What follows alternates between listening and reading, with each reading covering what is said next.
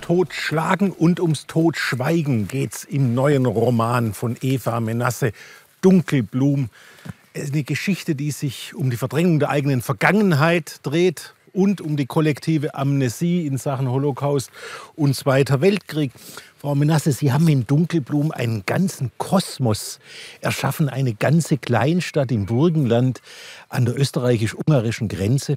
Wenn ich Ihnen die Chance geben könnte, in Dunkelblum einen Ort aufzusuchen, wohin würden Sie als erstes gehen? Wahrscheinlich in die Kirche und mir das dreiflügelige Altarbild mit den gefiederten Teufelchen anschauen.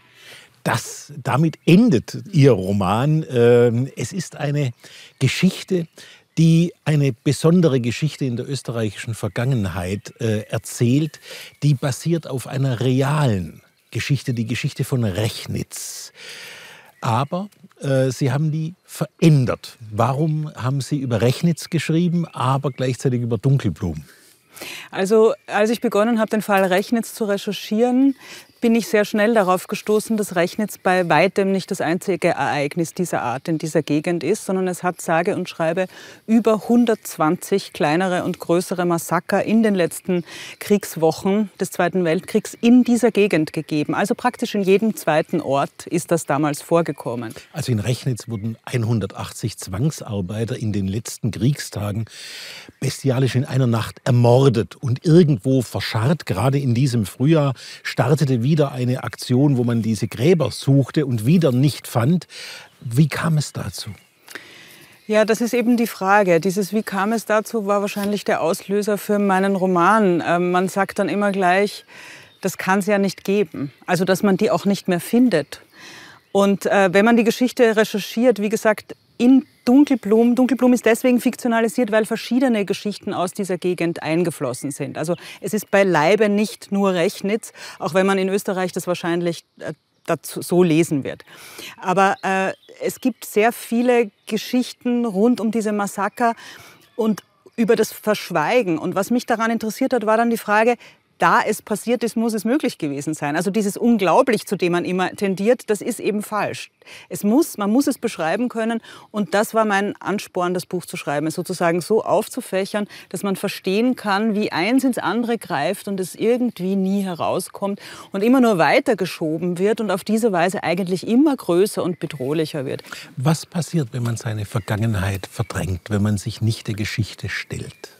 Ich habe das Gefühl, bei solchen großen, wirklich mörderischen Untaten, wie sie dort geschehen sind, dass das dann so weiter wabert und irgendwie durch so Ritzen wieder hochkommt und die Leute auf so eine bestimmte Weise miteinander umgehen, weil sie ja dauernd wissen, dass da irgendwas ist, selbst die, die es nicht wissen. Don DeLillo sagte mal berühmtermaßen, Fiction is not about changing names. Was hat Sie denn noch veranlasst, über Dunkelblumen zu schreiben und nicht über die Stadt namens Rechwitz? Ich wollte es generalisieren. Ich wollte eben genau, wie es auch dort in der Gegend war, ich wollte nicht mit dem Finger auf Rechnitz zeigen, sondern auf das generelle Thema, das in dieser Geschichte steckt. Und äh, mir ist es auch leichter gefallen. Ich finde, wenn man, ich, ich, ich kann mit den, mit den Figuren, die ich entwerfe, kann ich besser mich verbinden innerlich, weil ich finde, man muss die Figuren, egal was sie tun, irgendwie auch mögen, um sie gut schreiben zu können. Und ich musste das sozusagen wegschieben. Ich habe eine ganz enorme historische Recherche hingelegt am Anfang dieses, dieses Prozesses.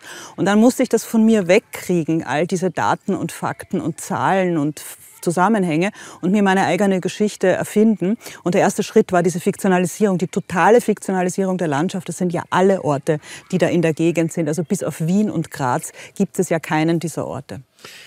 Jetzt ähm, würde mich interessieren, was kann Literatur, was Geschichtsschreibung hier nicht leisten kann? Literatur kann die Ambivalenzen darstellen. Literatur kann die, die, die, die Motive der Menschen in ihrer Feigheit und in ihrem Mut und in ihrer Tapferkeit und in ihrer Verlogenheit und in ihrem sich selbst ausweichen viel, viel besser herausarbeiten. Also das menschliche, glaube ich, das menschliche Element kann, kann Literatur nur zeigen. Die Geschichte muss sich mit den Fakten beschäftigen. Die Geschichte kann nicht fragen, wie hast du dich dabei gefühlt? Oder warum hast du 30 Jahre lang die Klappe gehalten und es dann doch erzählt? Jetzt ähm, benutzen Sie in Ihrem Roman einen ganz besonderen Kunstgriff, äh, nämlich indem Sie ihn 1989 ansiedeln, zu dem Zeitpunkt, als eine zweite große historische Erschütterung dieses Land erfasst, nach dem Kriegsende, nach den Gräueln äh, davor, nämlich die Öffnung des Eisernen Vorhangs. Und das ist nun eben die ungarische Grenze. Und jetzt kommen da fremde Wesen über diese Grenze, nämlich Ostdeutsche. Das, das war ein, sozusagen ein Kniff, der mir erst ganz am Ende der Recherchephase aufgefallen ist, dass das alles dort in derselben Gegend gespielt hat. Ja. Ich, ich bin seit meiner, seit ich eine junge Journalistin war, fasziniert von Grenzen und vor allem von dieser Grenze. Ich habe ich hab viele Reportagen über diese Grenze geschrieben. Ich stand mal in den 90er Jahren mit dem österreichischen Bundesheer eine Nacht lang und habe Flüchtlinge gejagt. Ja. Also gejagt, ich war halt dabei, wie die Flüchtlinge gejagt haben. Und ich finde diese Grenzen wahnsinnig faszinierend. Und dort, genau dort, ja, sind ja dann auch die, die ersten DDR-Flüchtlinge rübergekommen. Und irgendwie plötzlich ist das in meinem Kopf so ineinander gefallen und dachte ich, das ist eigentlich die perfekte Rahmenhandlung. Da war einfach über 40 Jahre lang Totenstille und plötzlich beginnt sich's wieder zu bewegen. Also so, das war eigentlich der schönste, der schönste Einfall, um, um das Ganze so, das Schwungrad zum Laufen zu beginnen, zu sagen, ich mache das wirklich in den August 89 rein. Ihr Vater verließ mit einem Kindertransport mhm. 1900 38 Österreich. Ähm, was bedeutet diese Geschichte zu erzählen mit Ihrem Familienhintergrund für Sie persönlich? Ich komme halt immer wieder zu diesen Themen zurück. Ähm, aber dieses Buch ist ja ein Buch über die Täter, anders als mein erster Roman Vienna, der ein Buch ausgehend von meiner Familie und von der Opfergeschichte war. Und ich empfinde dieses Buch sozusagen als die zweite Hälfte zu Vienna, denn ich bin ja so halb-halb. Ich bin ja so halb jüdisch, halb österreichisch, halb katholisch, halb deutsch inzwischen nach so vielen Jahren in Deutschland.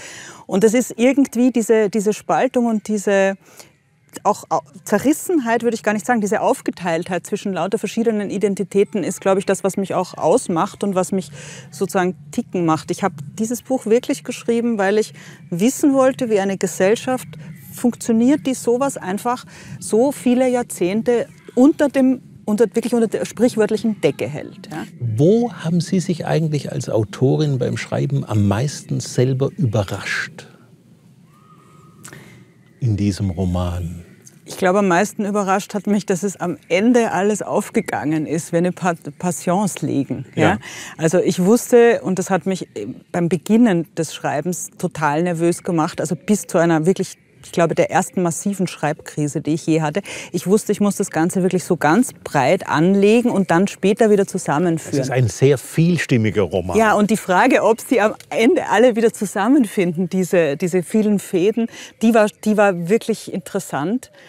Aber ich glaube, ich habe mich auch noch viel mehr als sonst in den einzelnen Passagen meiner Fantasie überlassen. Also es sind viele Sachen einfach passiert beim Schreiben, die ich nicht geplant hatte. Also es war dann, es war dann nach der massiven Schreibkrise, war es eigentlich ein, ein, ein, ein, ein wonniger Schreibprozess insgesamt. Also so, so, so schwierig er war, aber es war schön. Und das war auch die Lektüre Eva Menasse. Vielen Dank. Dunkelblumen, ein herausragender Roman, erschienen bei Kiepenheuer und Witsch.